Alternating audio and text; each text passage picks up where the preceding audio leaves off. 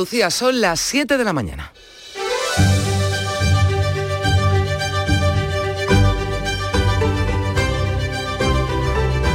La mañana de Andalucía en Canal Sur Radio con Carmen Rodríguez Garzón.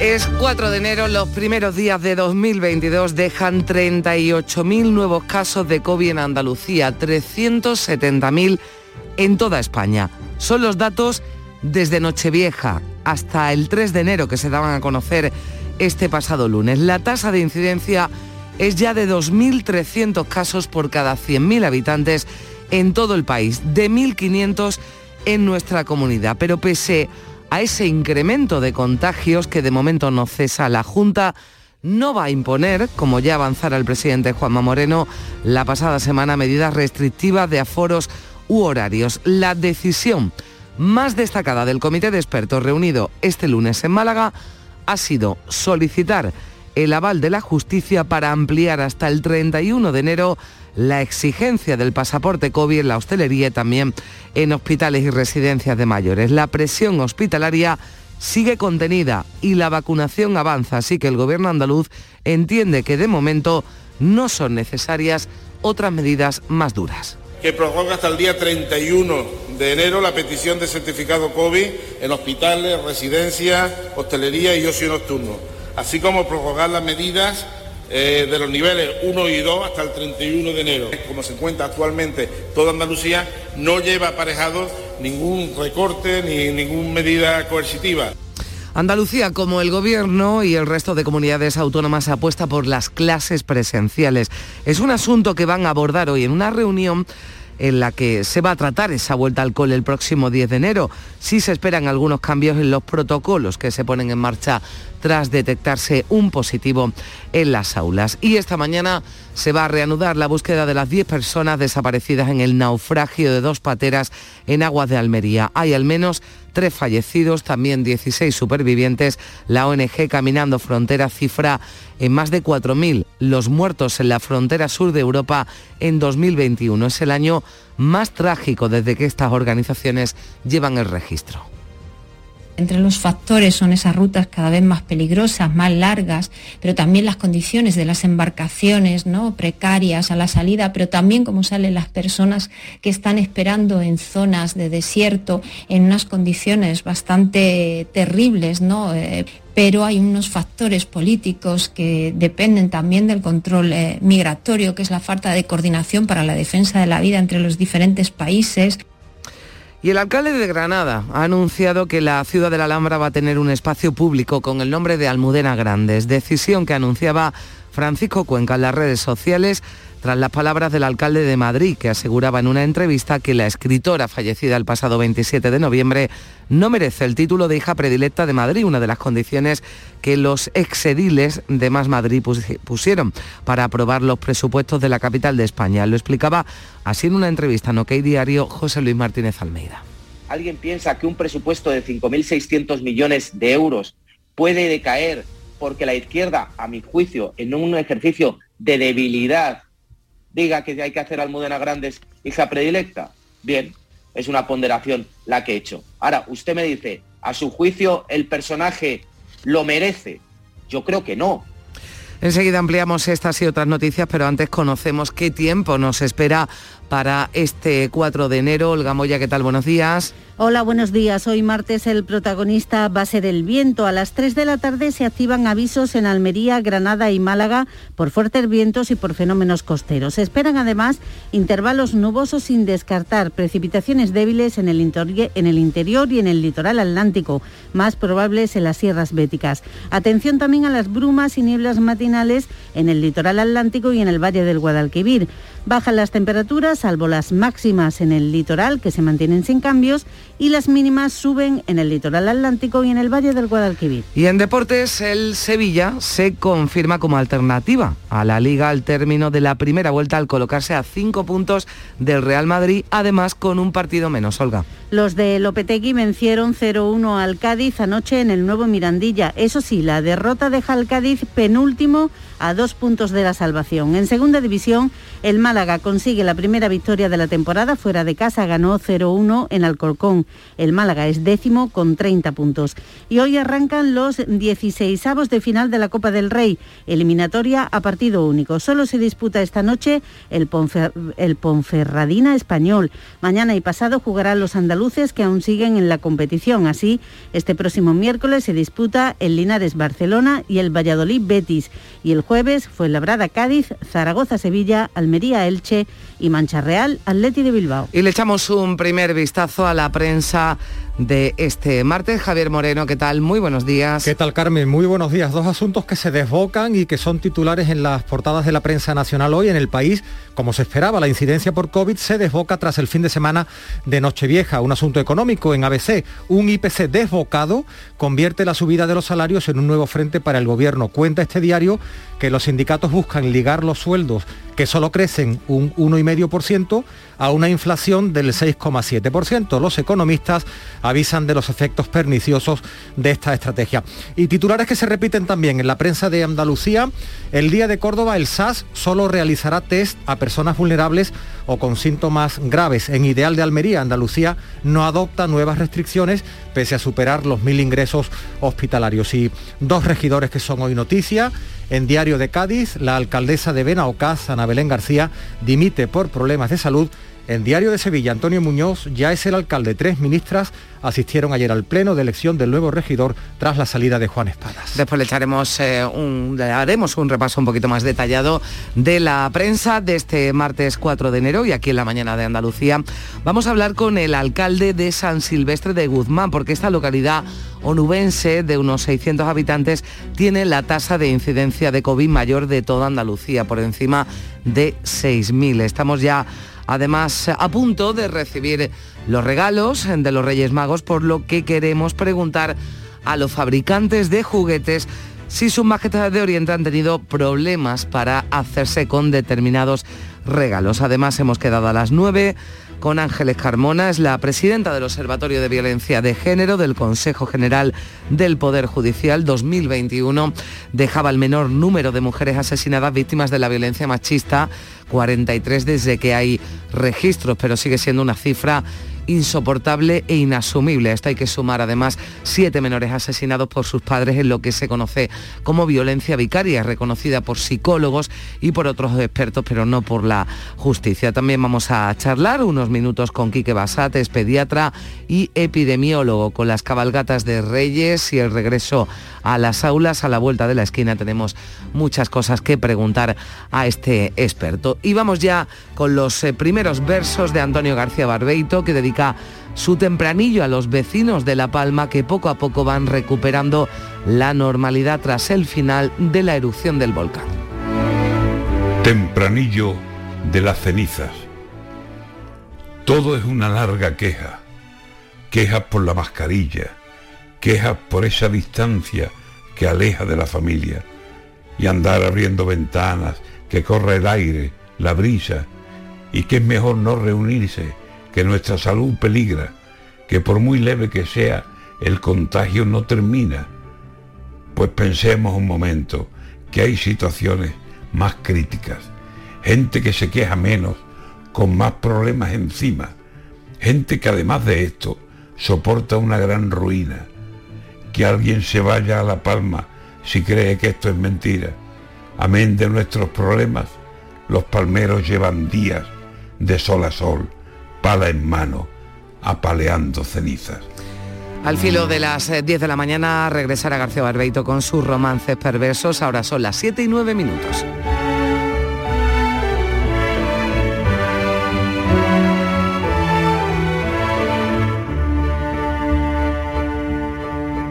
Le diste una segunda oportunidad al running. Buah, es que me duelen hasta las pestañas. A las lentejas de tu tío Hombre, es que está, ya saben, a lentejas. Incluso a esa web de citas. No soy fotogénico. En persona gano más. ¿Cómo no le ibas a dar una segunda oportunidad a tus sueños? 6 de enero, sorteo del Niño de Lotería Nacional con 700 millones en premios. Renueva tu ilusión. Loterías te recuerda que juegues con responsabilidad y solo si eres mayor de edad.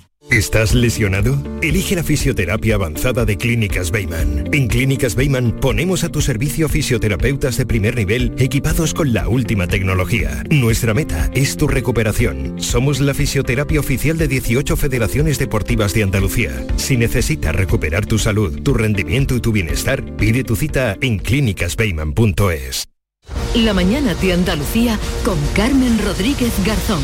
Canal Sur Radio. 7 y 10 minutos de la mañana, Andalucía descarta adoptar medidas restrictivas salvo pedir al TSJ que autoriza ampliar hasta el 31 de enero la exigencia del pasaporte COVID para acceder a hospitales, residencias de mayores y también locales de restauración y ocio nocturno, Olga Moya. Es la principal medida acordada en el comité de expertos reunido en Málaga y presidido por Juanma Moreno. El consejero de salud ha subrayado que la presión hospitalaria es alta, pero normal para esta época de año y ha descartado adoptar más medidas. Andalucía prioriza los test de antígenos y el seguimiento de contactos estrechos solo para casos graves y personas vulnerables. En los últimos tres días, Andalucía ha incrementado en 425 puntos la tasa COVID, llega a los 1.500 casos por cada 100.000 habitantes. Salud ha notificado nueve fallecidos, Javier Moreno. Se han producido más de 38.000 nuevos casos en tres días. Sevilla es la provincia con más contagios seguida de Málaga, aunque Córdoba es la que a día de hoy tiene mayor incidencia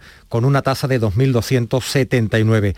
El pequeño municipio de San Silvestre de Guzmán, en Huelva, es el de mayor tasa de incidencia COVID de toda Andalucía. Tiene casi 8.000 casos por cada 100.000 habitantes. El alcalde José Alberto Macarro dice que están preocupados porque los contagios además siguen en aumento. Parecía un pueblo fantasma verdad es que daba, daba pena por las circunstancias también de las fechas en las que nos encontramos. Pero bueno, poco a poco, pues la gente que, que evidentemente hay pocos bares, hay pocos pocos negocios, eh, la gente pues ha ido haciendo su vida normal siempre con precaución. A nivel nacional, España roza los 2.300 casos de COVID por 100.000 habitantes. Los nuevos positivos son casi 373.000. Los fallecidos, 168. Y la tasa de ocupación de UCI llega al 20%. Así las cosas, hoy martes, eh, reunión extraordinaria interterritorial de educación, sanidad y universidades para plantear cómo va a ser el regreso a las aulas tras la Navidad. Andalucía apuesta por la presencialidad en los centros educativos y descarta el confinamiento de aulas completas. La postura coincide con la del Gobierno, otras comunidades autónomas, comunidad educativa y rectores. El consejero de Salud, Jesús Aguirre, asegura que las clases deben reanudarse de forma presencial y apuesta por no cerrar aulas completas. No será necesario hacer cuarentena de aulas completas. Nos encontramos ya con personal suficientemente vacunado y es una apuesta clara clara de Andalucía por la presencialidad, tanto a nivel universitario como a nivel escolar. Andalucía propondrá que ante la aparición de un brote sean los profesionales de epidemiología de atención primaria quienes decidan en coordinación con, el enfermero de enlace. La vuelta a la clase presencial se ha impuesto por unanimidad, pese a que comunidades como Madrid o Murcia barajaban un posible retraso en el calendario que ya descartan. Andalucía además abre desde hoy martes la cita previa de vacunación para menores de 7 y 6 años y ya pueden pedirla para la dosis de refuerzo los que tienen 56 y 57 años. La semana que viene se ampliará la vacunación a toda la franja de edad de 50 a 60 para la tercera dosis y a los niños de 5 años a partir del 10 de enero, coincidiendo con el regreso al colegio, a las clases. Solo las personas mayores de 60 años pueden acudir a puntos de vacunación sin cita. Toda la información sobre vacunación se encuentra disponible en la página web www.andavac.es. Mientras, la Armada ha activado dos equipos móviles de vacunación en Andalucía a petición de los servicios de salud de nuestra comunidad. Hasta Jaén se han desplazado varios profesionales de la base militar de Cerro Muriano en Córdoba para inocular terceras dosis a mayores de 55 años. Pues la verdad es que han venido, pues se está notando bastante el apoyo que, que están ofreciendo y la verdad que la cosa está yendo muy bien. Bueno, un privilegio estar junto al ejército estos días. Cuanto más recursos se pongan y esto vaya más acelerado y más rápido, pues mejor. Y cuanto más antes la población esté vacunada, pues yo creo que, que va a ser para bien, vamos. Ellos son personas que nos pueden ayudar y cuanto más ayuda tengamos, mejor. Y cambiamos de asunto. A las 9 de la mañana el Gobierno, el Ministerio de Trabajo va a publicar los datos del paro y de afiliación del mes de diciembre, también el balance final de 2021. El desempleo lleva nueve meses cayendo en el país. 825.000 personas han salido del paro en esos meses, mientras el número de trabajadores activos ha llegado al récord de 19.700.000. La cifra de trabajadores enerte se ha reducido a 85.000. En noviembre el paro bajó en nueve 9.000 personas en Andalucía y en conjunto fue un mes excelente con 73.000 desempleados menos en todo el país. También a las 9 de la mañana el Instituto Nacional de Estadística publica la cifra de llegada de turistas internacionales y el gasto que hicieron en noviembre antes de la sexta ola. El INE va a actualizar la contribución del sector a la economía española en 2020, el año de irrupción de la pandemia, cuando antes aportaba más del 12% del PIB. En el Congreso, el Partido Popular insiste y confirma que va a votar en contra de la reforma laboral que el Gobierno ha pactado con los sindicatos y también con la patronal. Génova ha puesto ya en marcha una ronda de contactos con los demás grupos, incluidos el PNV y Esquerra, para hacer un frente común y tumbar el Real Decreto que contiene el pacto y que tiene que ser convalidado en el Congreso. Javier Maroto, portavoz del PP en el Senado, ha explicado que si su voto se une al de Esquerra Republicana o Bildu, las razones serán siempre diferentes. Nosotros vamos a votar en contra, sin preocuparnos de lo que mm, eh, voten los demás. Si el Partido Popular lleva 10 años diciendo que la reforma laboral ha aportado una cifra récord en contratos indefinidos de mujeres y ha creado millones de puestos de trabajo, lo lógico es que sigamos defendiendo por coherencia esa reforma laboral. Si otras formaciones políticas, por otras ideas distintas, eh, también votan en contra de esa reforma laboral, pues tendrán que explicarlo ellas. La ministra de Hacienda, María Jesús Montero, ha pedido al PP que respete un acuerdo que es fruto del diálogo social y que ha sido consensuado con los sindicatos y con los empresarios. Montero confía en que la reforma laboral sea aprobada en el Congreso. No contemplo la posibilidad de que no se convalide el decreto ley. Otra cuestión distinta es que se tramite como proyecto de ley y es ahí donde hacemos un llamamiento a respetar en la medida de lo posible el acuerdo que fue, eh, fue fruto de un diálogo yo creo que bastante honesto. Eran declaraciones de Montero en Sevilla, donde acudía al pleno de investidura del nuevo alcalde de la ciudad, de Antonio Muñoz, que sustituye a Juan Espadas para el año y medio que queda de mandato, aunque el PSOE ya anuncia que lo va a apoyar también como candidato para las próximas elecciones municipales. El nuevo alcalde ha tomado el bastón de mando en un pleno con un amplio apoyo institucional y también de partido. En su discurso de investidura ha sido reivindicativo con el Gobierno central, al que ha reclamado un cambio urgente en el modelo de financiación municipal. A la Junta le ha pedido apoyo económico para combatir las desigualdades entre barrios. Con estas palabras, el nuevo alcalde de Sevilla señalaba el que será su camino. Reivindicación, reivindicación y reivindicación, para que consigamos resolver asignaturas pendientes históricas, para que todas las administraciones eleven el compromiso con la ciudad y reivindicación para que alcancemos el nivel que merece la cuarta ciudad de España, la capital de Andalucía. Reivindicación que pido que se le haga a este alcalde, al mismo tiempo que yo reivindicaré donde tenga que hacerlo. El vicepresidente de la Junta, Juan Marín, presente en este pleno de investidura, espera que las relaciones institucionales sean inmejorables. Con Antonio tengo muy buena relación, hemos trabajado mucho, especialmente en el tema de turismo, y estoy convencido de que bueno, será una relación normalizada de colaboración entre ambas instituciones, como tiene que ser, no puede ser de otra forma. Y nos situamos en Almería. Esta mañana se va a reanudar la búsqueda de 10 desaparecidos tras el naufragio de dos pateras en aguas del Cabo de Gata. Salvamento Marítimo y la Guardia Civil han rescatado los cuerpos de tres personas y a otros 16 supervivientes. Cuatro de ellos, de entre 20 y 25 años, han tenido que ser hospitalizados en Almería. El año pasado, más de 4.000 personas murieron en el mar intentando llegar a nuestras costas. Es casi un 103% más que en 2020. Son los datos de la ONG Caminando Fronteras, con información propia recopilada por denuncias que le llegan directamente. Su portavoz, Elena Maleno, calcula que en realidad son muchos más.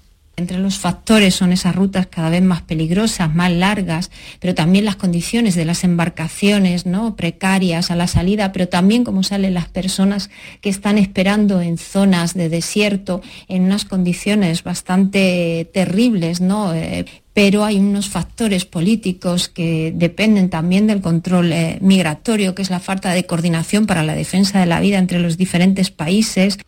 Y Madrid convoca hoy un minuto de silencio y declara tres días de luto después de confirmarse el asesinato machista de una niña de tres años el pasado 30 de diciembre a manos de su padre. La ministra de Igualdad, Irene Montero, ha definido la violencia vicaria, es decir, la que se ejerce contra los hijos para hacer daño a las madres, como una de las formas de violencia más crueles contra las mujeres. Con esta última muerte por violencia vicaria se eleva a siete el número de menores asesinados en crímenes machistas en 2021 supone más del doble que los registrados en 2020. 46 menores han sido asesinados por esta causa desde el año 2013, cuando se empezó a contabilizar esta forma de violencia de género. Y en Jaén, el Ayuntamiento de Navas de San Juan convoca un acto en apoyo a la familia de una joven que se ha quitado la vida tras sufrir ciberacoso. Habrá una concentración el próximo viernes. La joven se suicidó el pasado 28 de diciembre tras denunciar en varias ocasiones que sufría ciberacoso por su orientación sexual. Fue víctima de una suplantación de identidad en las redes sociales y su imagen fue humillada y ridiculizada por una serie de carteles que se colocaron en la calle según denunció junto a su familia. Además, en Huelva se investiga la aparición de un cadáver que ha aparecido en la planta de tratamiento de residuos de Villarrasa. La planta paralizaba su actividad tras el hallazgo por parte de los trabajadores de un cadáver en las instalaciones. El alcalde de Villarrasa, Arturo Alpresa, decía que aún se desconoce la identidad de la persona fallecida. Y bueno, hasta ahora mismo no sabemos exactamente quién es, si es hombre o mujer, porque la policía judicial sigue haciendo investigaciones allí y hasta la fecha no nos han dado datos ninguno. Ahí no porque estarán con la investigación y no, y no es prudente tampoco dar datos ahora mismo.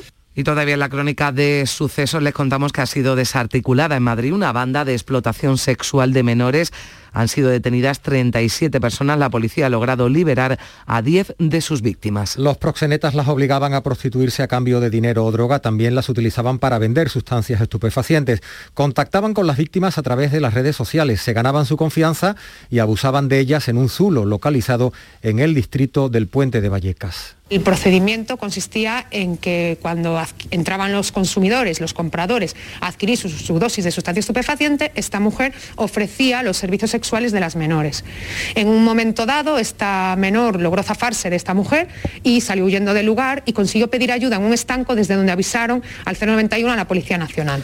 La pandemia, la incertidumbre y la falta de microchips han hundido las ventas de vehículos a niveles de 2014. Han sido un 1% más que el año pasado, pero un 32% menos que en 2019. La venta de vehículos es uno de los principales indicadores que mide la marcha de la economía. En este 2021 se han vendido casi 400.000 vehículos menos que en 2019. Las ventas han subido ligeramente con respecto a 2020, pero han quedado muy lejos con relación a ese 2019 y a las expectativas que se habían creado. Para la portavoz de la Asociación de Vendedores de Automóviles Gambán, Tania Puche, la recuperación del sector no llegará hasta 2023. La falta de microchips ha provocado que el mercado cierre en línea con el año anterior, cuando por efecto de la pandemia las matriculaciones retrocedieron a niveles de 2014, devolviéndonos a cifras de la crisis económica de entonces. Todo apunta a que la escasez de semiconductores se va a prolongar durante este recién estrenado ejercicio, al que además le vamos a tener que sumar los efectos de la falta de voluntad política para neutralizar la subida del impuesto de matriculación. Un escenario que nos hace fiar la recuperación a 2023. Son las 7 y 23 minutos. Estamos hartos de no celebrar la Navidad. Es que no vino nadie. Si no había ni regalos. Pero este año se va a acabar. Queremos volver a jugar. ¡Esos! Porque todos queremos volver a jugar. ¡Vuelve la Navidad! ¡Vuelve a tiendas MGI! Tres son los magos de Oriente y tres son los partidos que tenemos esta noche de Reyes. Porque la Copa del Rey está en juego. Linares Barcelona, Valladolid Betis y Alcoyano Real Madrid. Síguenos en la gran jugada de Canal Sur Radio y Radio Andalucía Información. Este miércoles con Antonio Rengel. Canal Sur Radio, la Navidad de Andalucía.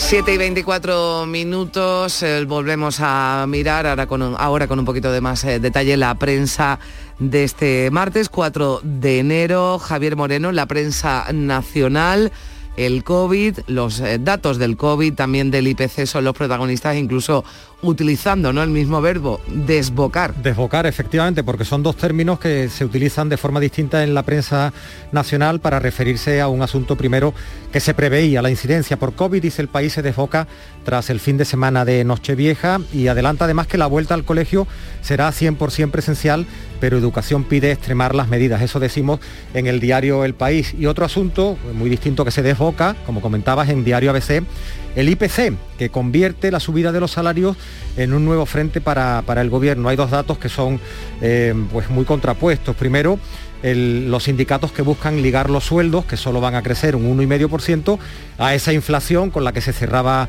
el año 2021 del 6,7%. Los economistas avisan, por cierto, lo dice ABC, de los efectos perniciosos que va a tener esta estrategia.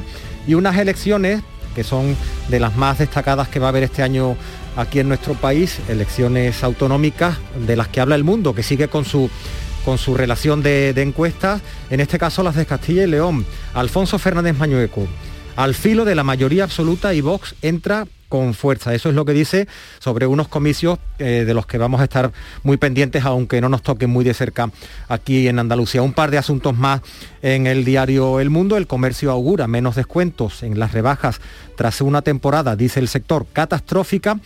Y mira, no sé si te puedes hacer una idea de lo que son 3 billones de dólares, Carmen, pero eso es lo que vale... ha dicho con B. Con B. Eso es lo que vale ahora mismo la compañía Apple que ya vale más de 3 billones tras dispararse un tercio en el año 2021. No es poco, ¿verdad? Bueno, pues eh, con billones ya nos perdemos. Con millones nos cuesta pensar en con billones con B, ni te digo. De la prensa eh, andaluza, ¿qué destacamos, eh, Javier? Pues también noticias distintas que ya hemos comentado a lo largo del informativo sobre el COVID. Dice el Día de Córdoba que el SAS solo va a realizar test a personas vulnerables con síntomas graves la Junta cambia el protocolo de control del COVID ante el tsunami de contagios. En la portada del Día de Córdoba vemos colas, esperas y colas por la huelga de Aucorsa. La plantilla al completo secunda unos paros parciales que seguirán hasta mañana a las 8 de la tarde. Y empezamos a ver ya los roscones de, Reyes, dice el Día de Córdoba, que es una tradición que no pasa de moda. El roscón de Reyes, no sé cómo, cómo te gusta, tío, cómo le gusta a Nuria Gaciño, con nata, con crema, con trufa. Yo de nata, yo soy de nata. Pues mira, de momento eso es lo que dicen. Ahora nos lo contará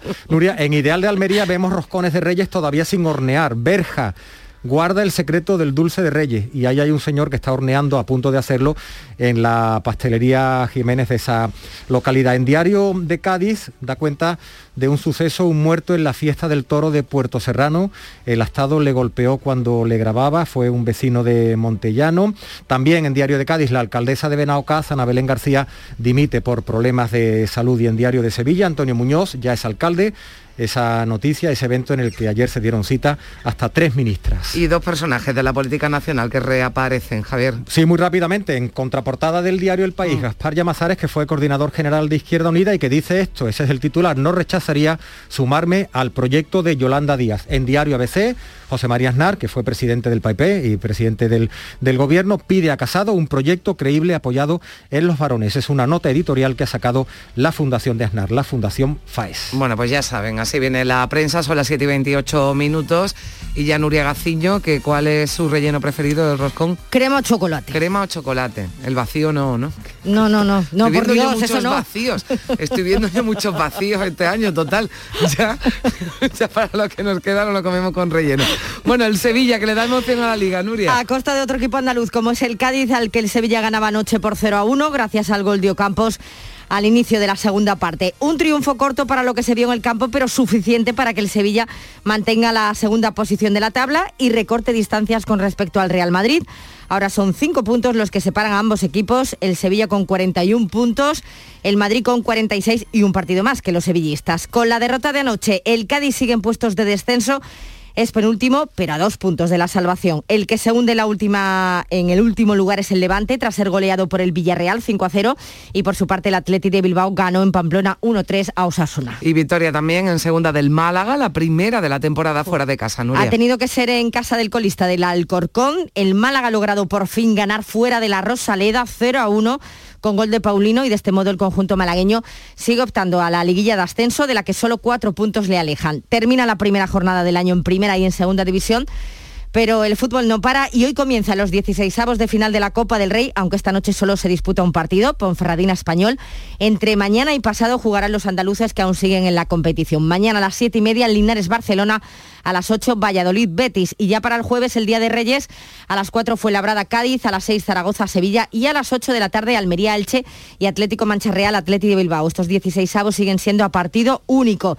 Y por un caso positivo fue aplazado el pasado domingo el partido de la CB entre el Unicaja de Málaga y el Zaragoza. Fue aplazado por un caso en concreto de COVID en el conjunto aragonés, pero se va a jugar finalmente ese partido esta tarde a las ocho y media. Bueno, pues te espero sobre menos 5 y me cuentas con más detalle todo, que es mucho, ya lo ven, aunque estamos todavía en Navidad, lo que nos deja el deporte, la información deportiva. Llegamos a las siete y media.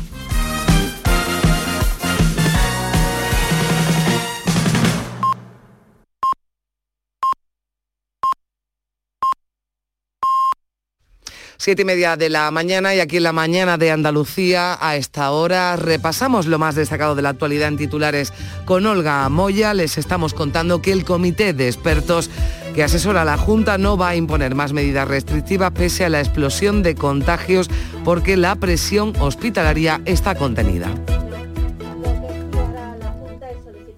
A la justicia para extender la exigencia del pasaporte COVID en restauración, hospitales y residencias hasta el 31 de enero. También determina que los test se hagan solo a personas vulnerables o con síntomas graves. La vuelta a las aulas será presencial tras el parón navideño. El Gobierno y las comunidades autónomas se reunirán este martes y todo indica que habrá normalidad en todas las etapas y niveles. Lo que sí es previsible es que acuerden intensificar el uso de mascarillas, la higiene y la ventilación. La sexta ola de la pandemia estrena el año con 38.000 nuevos casos en Andalucía, 370.000 en España. Récord sobre récord. Desde Nochevieja la tasa ha escalado a los 1.500 puntos en la comunidad y a los 2.300 en el país. En todo el territorio han muerto otras 168 personas por COVID. Ya está abierta la autocita para la tercera dosis de refuerzo de las personas de 57 y 56 años. Y a partir de hoy la pueden solicitar los padres para sus hijos de 6 y de 7 años. La semana próxima se ampliará a toda la franja de edad de 50 a 60 la dosis de refuerzo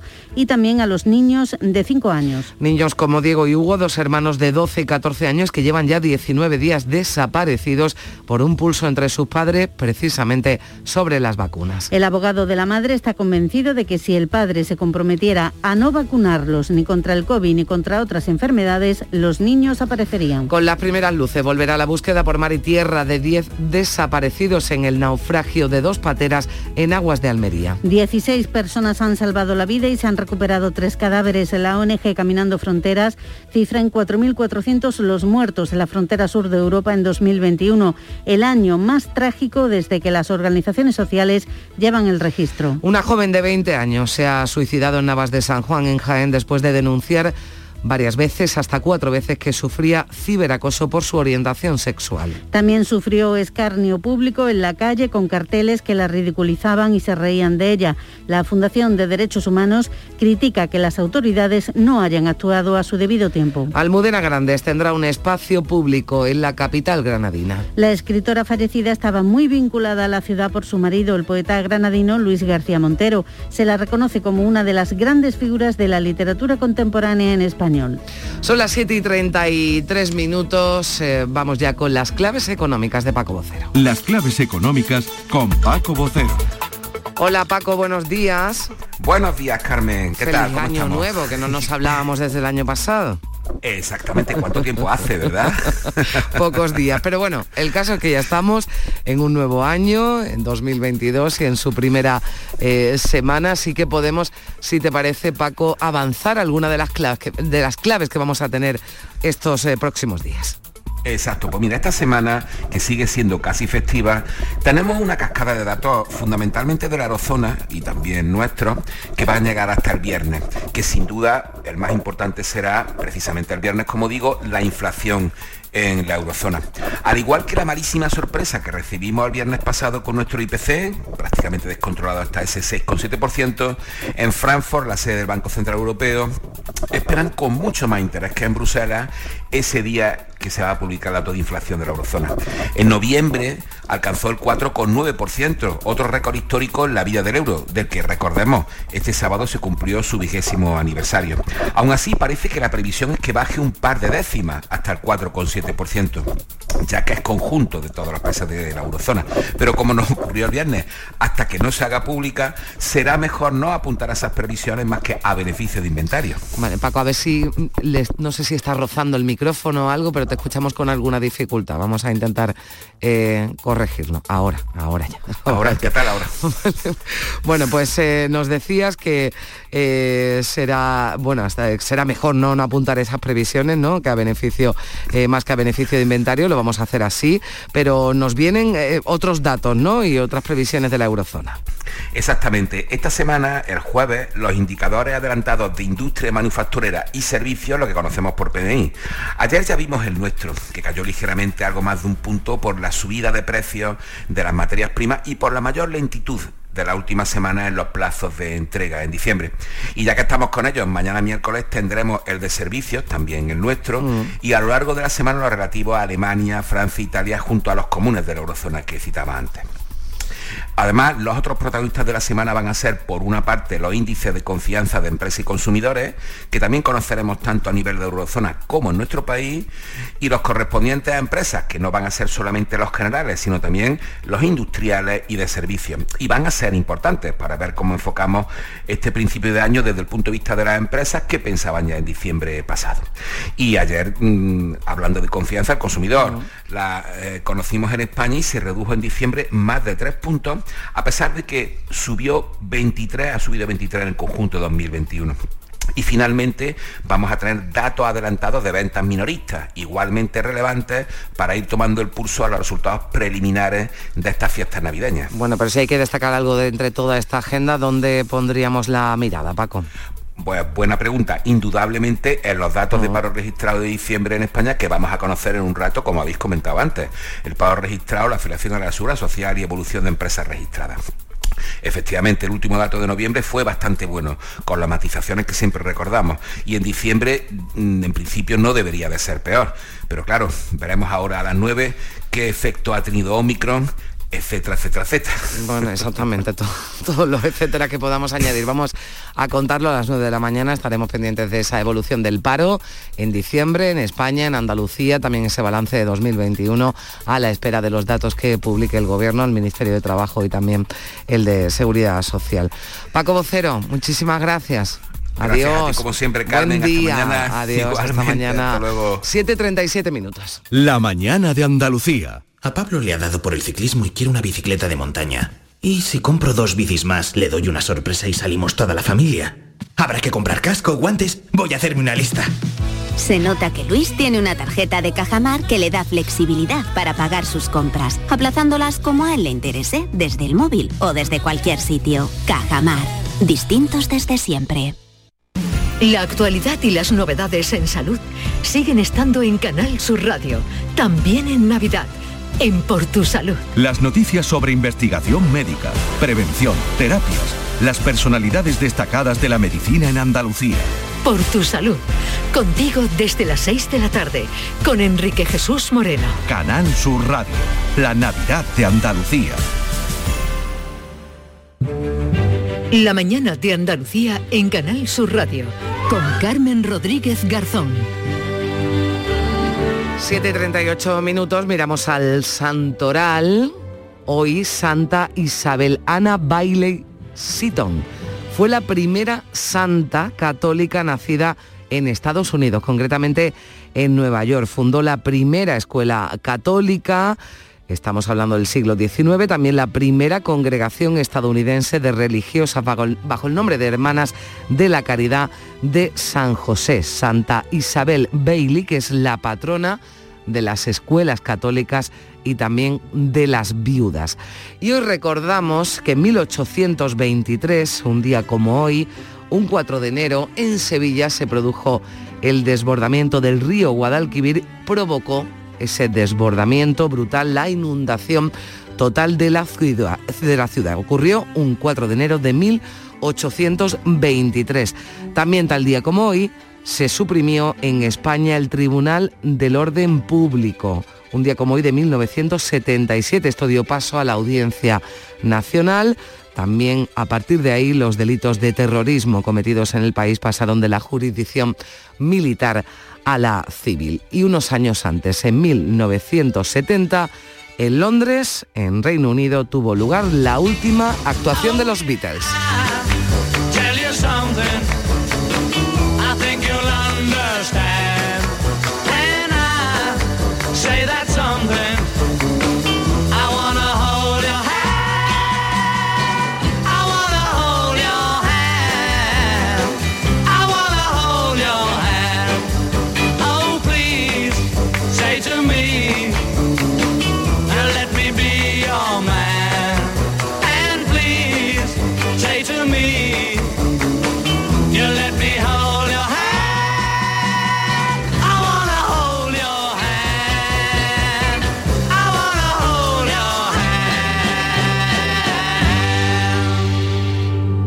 La mañana de Andalucía. 8 menos 20 minutos, las cabalgatas, vamos a hablar de las cabalgatas ya a la vuelta de la esquina, la de Málaga para este 2022, adapta su recorrido para discurrir siempre que sea posible por avenidas amplias. Hemos eh, conocido en las últimas horas que las 13 carrozas que participan en el desfile van a repartir 7.000 kilos de caramelos sin gluten, 5.000 kilos de gominolas. Al finalizar la cabalgata, además, sus majestades de Oriente van a realizar la ofrenda al niño en un Belén viviente que está instalado en la Catedral Eduardo Ramos. La cabalgata de los Reyes Magos volverá a las calles de Málaga adaptando su recorrido para discurrir en la medida de lo posible en espacios amplios. La concejala de fiestas es Teresa Porras. Este año lo que se ha hecho hincapié y buscar el recorrido pues por las calles más amplias que tenemos en la ciudad de Málaga, en este caso por lo que es la Alameda, el parque, eh, después incorporar al puente Tetuán y volverá a la Alameda principal y allí entre la Alameda principal y Molina Lario pues los Reyes eh, pararán, bajarán su majestad de los reyes a, buscando la catedral para hacer la ofrenda del oro, incienso y mirra. Los reyes pasarán un año más la noche en el Palacio de la Alcazaba, donde saldrá el cortejo real a partir de las 5 de la tarde. La cabalgata de los Reyes Magos de Sevilla también ha modificado su recorrido para también discurrir por avenidas amplias y evitar aglomeraciones. Va a haber caramelos y juguetes al paso del cortejo. Patricia Zarandieta.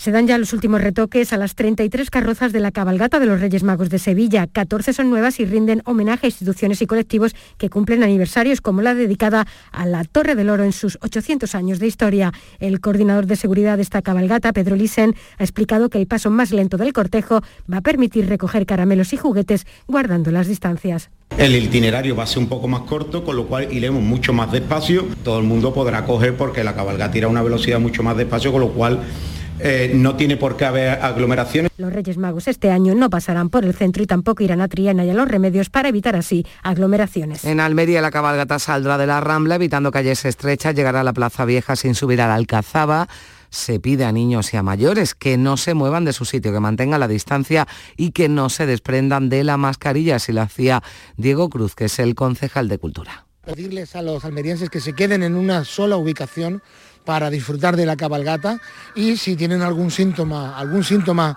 eh, de enfermedad, pues que, que se queden en casa.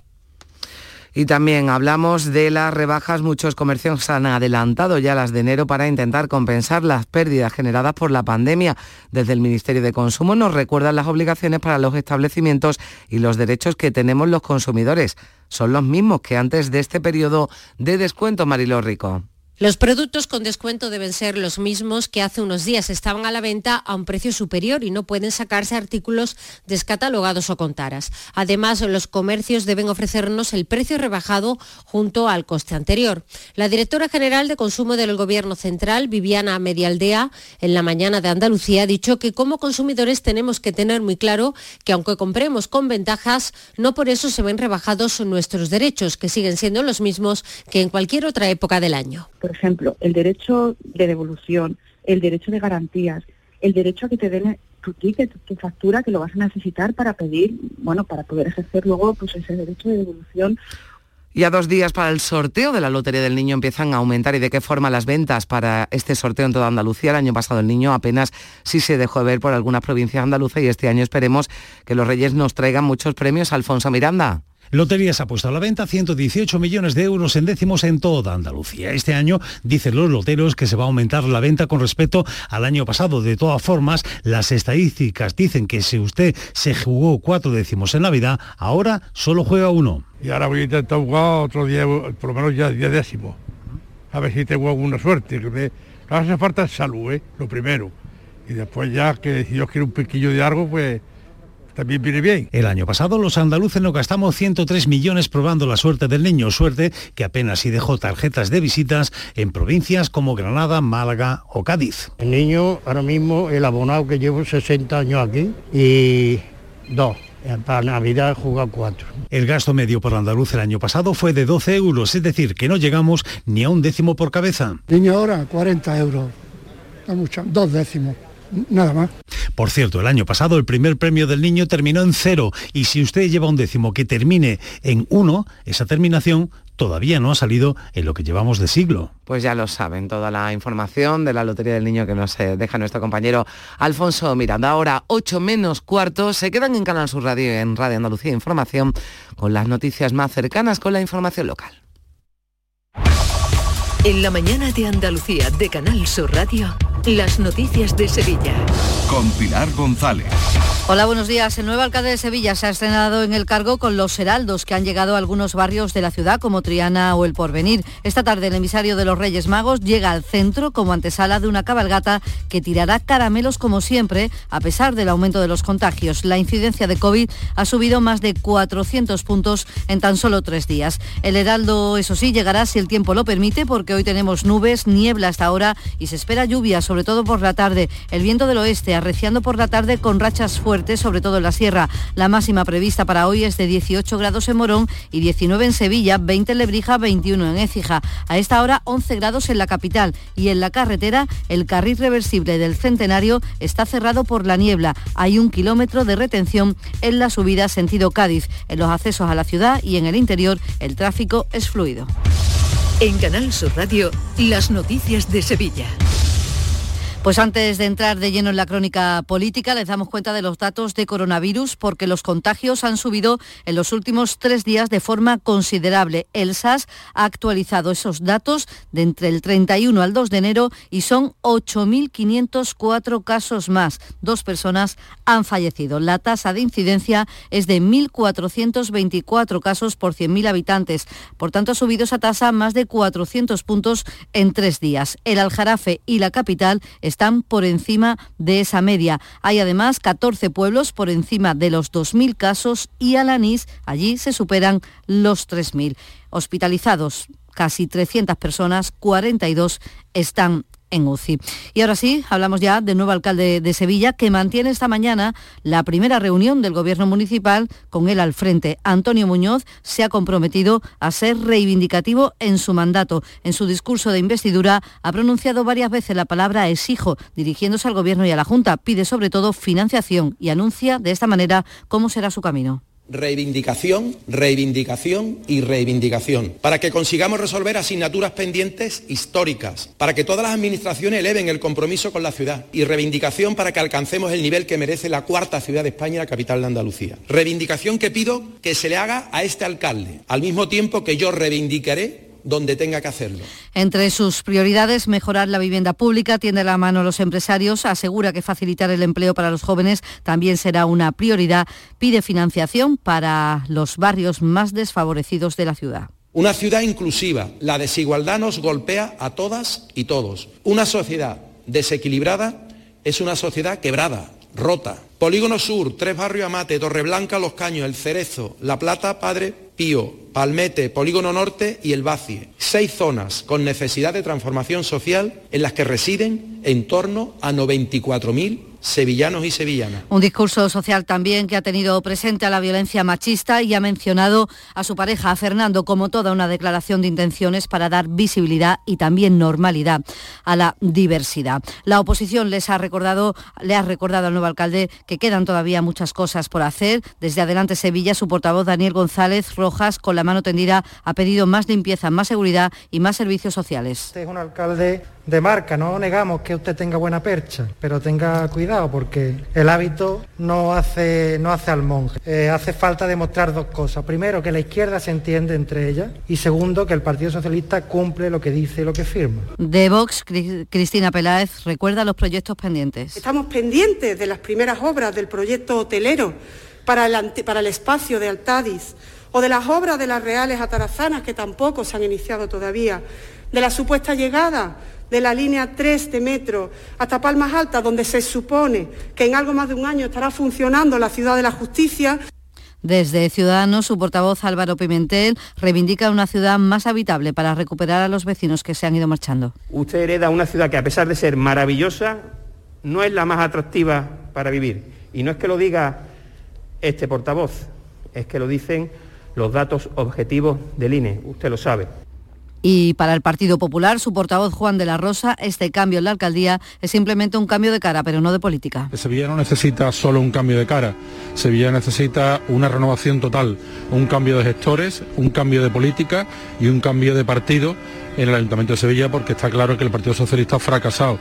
La dirección del PSOE ha mostrado su total respaldo a Muñoz, no solo como actual alcalde, sino como candidato en las próximas elecciones. El secretario de organización del partido, Santo Cerdán, ha trasladado ese apoyo total de la dirección federal con estas palabras. Y sin duda, eh, apoyar a un magnífico alcalde como va a ser Antonio Muñoz, donde tiene un tiempo por delante para demostrar lo grande que es como concejal lo ha sido. Sin duda es un referente en Sevilla en el mundo cultural y va a ser un gran alcalde vuelvo a mostrar es el apoyo total a Antonio Muñoz en la toma de posesión y en el futuro el apoyo del partido, pero también del Gobierno, con la presencia de tres ministras en la toma de posesión. La patronal, los empresarios sevillanos, tiende la mano a este nuevo alcalde. El presidente Miguel Ruz recuerda que la ciudad necesita la ejecución de los grandes proyectos de infraestructura, que son, por ejemplo, la S40 o la conexión con el aeropuerto. Reclama políticas que generen empleo y atraigan a los inversores. Sevilla tiene que ser una ciudad para visitar, pero también para vivir, para invertir y para trabajar. Entre todos tenemos que generar empleo y actividad económica y ayudar a que no se destruyan más empresas y que podamos recuperarnos de esta crisis cuanto antes. Tenemos que hacer que nuestros jóvenes encuentren más oportunidades de trabajo y atraer a más empresas para que se instalen aquí. Pues lo dicho, el nuevo alcalde, Antonio Muñoz, reúne esta mañana a las 10 la primera reunión de su gobierno municipal con él al frente. Ahora son las 7 de la mañana y 51 minutos. Relájate, porque tendrás garantía de 24 meses, atención personalizada Vehículos por encargo. Variedades en sub o crossover. www.ignacioautomoción.com Ignacio Automoción tiene la solución. ¿Te está afectando la subida de la luz? Claro que sí. Por eso en Insolac Renovables instalamos paneles fotovoltaicos de autoconsumo con los que podrás generar tu propia electricidad. Y ahora, con la subvención del 40% de la Agencia Andaluza de la Energía, lo tienes mucho más fácil. Entra en insolacrenovables.com e infórmate de las ventajas que tiene el autoconsumo. Insolac, expertos en energías renovables desde 2005. Las noticias de Sevilla. Canal Sur Radio.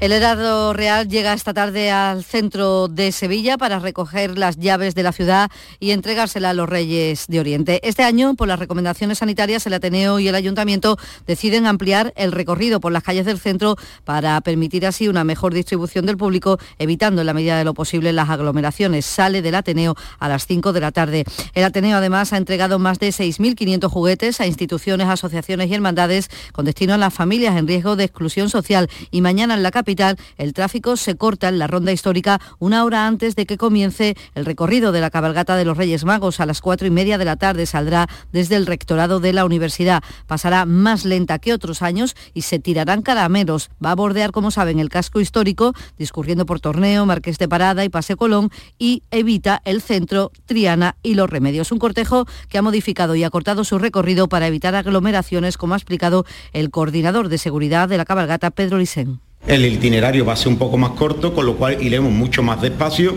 y al ir más despacio, bueno, pues todo el mundo podrá coger porque la cabalgata irá a una velocidad mucho más despacio, con lo cual eh, no tiene por qué haber aglomeraciones, sino que todo el mundo cogerá porque el tiempo de paso será mucho más lento.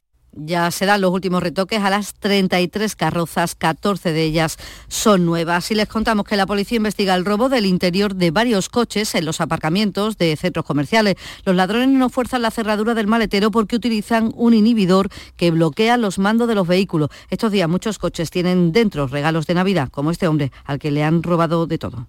Allí nos comentan los agentes eh, que, bueno, que éramos los terceros que íbamos a denunciar este tipo de hechos eh, en esa tarde de, domingo, como era la comisaría de, Nervión, a mí me había, sucedido esto en San Juan, ellos nos comentan que había sido por, allí por la zona de los arcos y la zona de, de Nervión donde se habían producido y la Real Orquesta Sinfónica de Sevilla ofrece hoy a las 8 de la tarde en el Teatro de la Maestranza su tradicional concierto de Año Nuevo, un programa que estará compuesto por obras del compositor austriaco Johann Strauss II. Se trata del último de los conciertos del arroz en el que el público que lo desee puede traer un juguete nuevo y sin envolver como parte de la campaña Juguetes en Navidad, que serán recogidos por miembros del arroz joven y entregados al día siguiente a Cruz Roja. Con esto acabamos, tenemos hasta ahora 11 grados en Guillena, también en Pilas, en la Puebla del Río y 11 grados en Sevilla.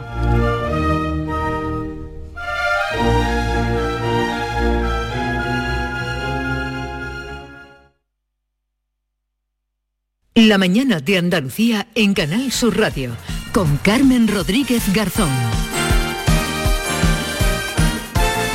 8 menos 5 eh, minutos, eh, tiempo ya para el deporte. Nuria Gaciño, buenos días de nuevo. Hola, ¿qué tal? Muy buenas. Y decíamos antes que el Sevilla, bueno, pues eh, lo ha puesto, se ha puesto emocionante la, la liga al término de esta primera vuelta. No falló el Sevilla en un momento clave de la liga como fue el de anoche en Cádiz. Si quería acercarse al Real Madrid, no tenía más remedio que vencer al equipo cadista, pero le costó y bastante. De hecho, el único gol eh, del encuentro no llegó hasta el inicio de la segunda parte, cuando Campos fue capaz de batir al Edesma, que por cierto anoche tuvo una actuación muy destacada. El técnico del conjunto de Nervión, Julien Lopetegui, reconoce que jugaron con fuego hasta el final. De hecho, el empate a uno fue posible. Lógicamente con 1-0 siempre tienes miedo por que te puedan empatar, tú no matas el partido, no metes el segundo gol y, claro que podía, al perdonar tanto, pues podía ir 1-0, podía surgir ese, empate. Afortunadamente creo que hemos defendido bien, con seriedad y no hemos concedido creo que ocasiones, excepto un rebote así de segunda jugada, no ha habido algo que yo recuerde claro y por contra sí que hemos tenido situaciones para poder matar el partido, no lo hemos hecho y al final lógicamente ese 1-0 hace que, siempre temas por el resultado, claro. Eh, con esto Lopetegui viene a evidenciar un problema mm. muy grande que tiene el Sevilla, que es esa falta de acierto,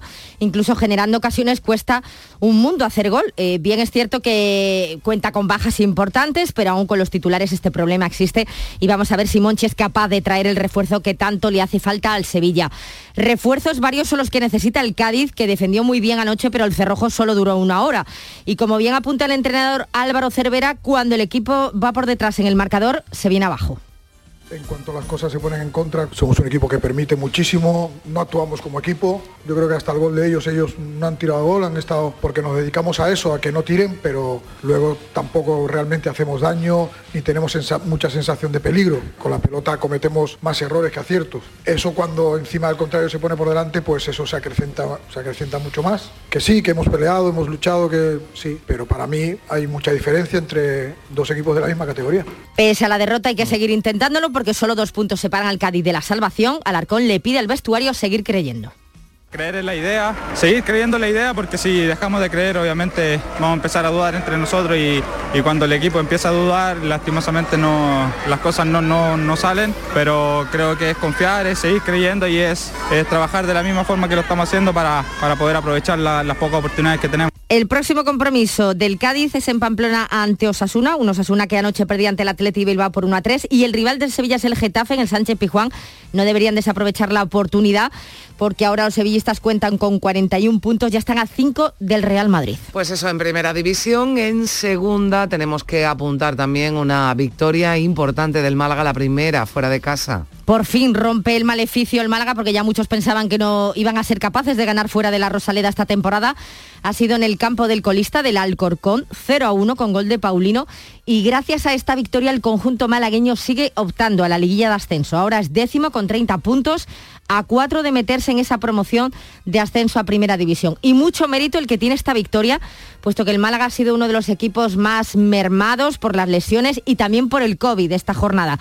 Así que es normal que el técnico José Alberto esté tan agradecido a los chicos del filial muchos chavales que, vienen pisando fuerte, que nos han ayudado y que esta victoria en, gran medida viene, viene precisamente por ellos, porque nos han hecho una semana de trabajo magnífica. Prácticamente han entrenado con nosotros 10, 12 jugadores del, equipo filial durante esta semana y por bajas y por, por el COVID y, nos han hecho una semana fantástica de las mejores y se culmina hoy con la victoria, la primera victoria fuera de casa. Entonces, si tuviese que, dar un, titular, daría que, esta victoria es la victoria de, los guajes, como decimos en mi tierra, en Asturias, de los, de los chavales, de los chavales de la academia. Bueno, y dejamos la liga a un lado porque hoy 16 empieza ya una nueva ronda en la Copa del Rey, aunque habrá que esperar a mañana para ya ver disputar los partidos de los andaluces. Esta noche solo se disputa un partido, Ponferradina Español, y entre mañana y pasado, como decías, van a jugar los andaluces. Mañana a las 7 y media, Linares, Barcelona. Ya no hay entradas para este encuentro.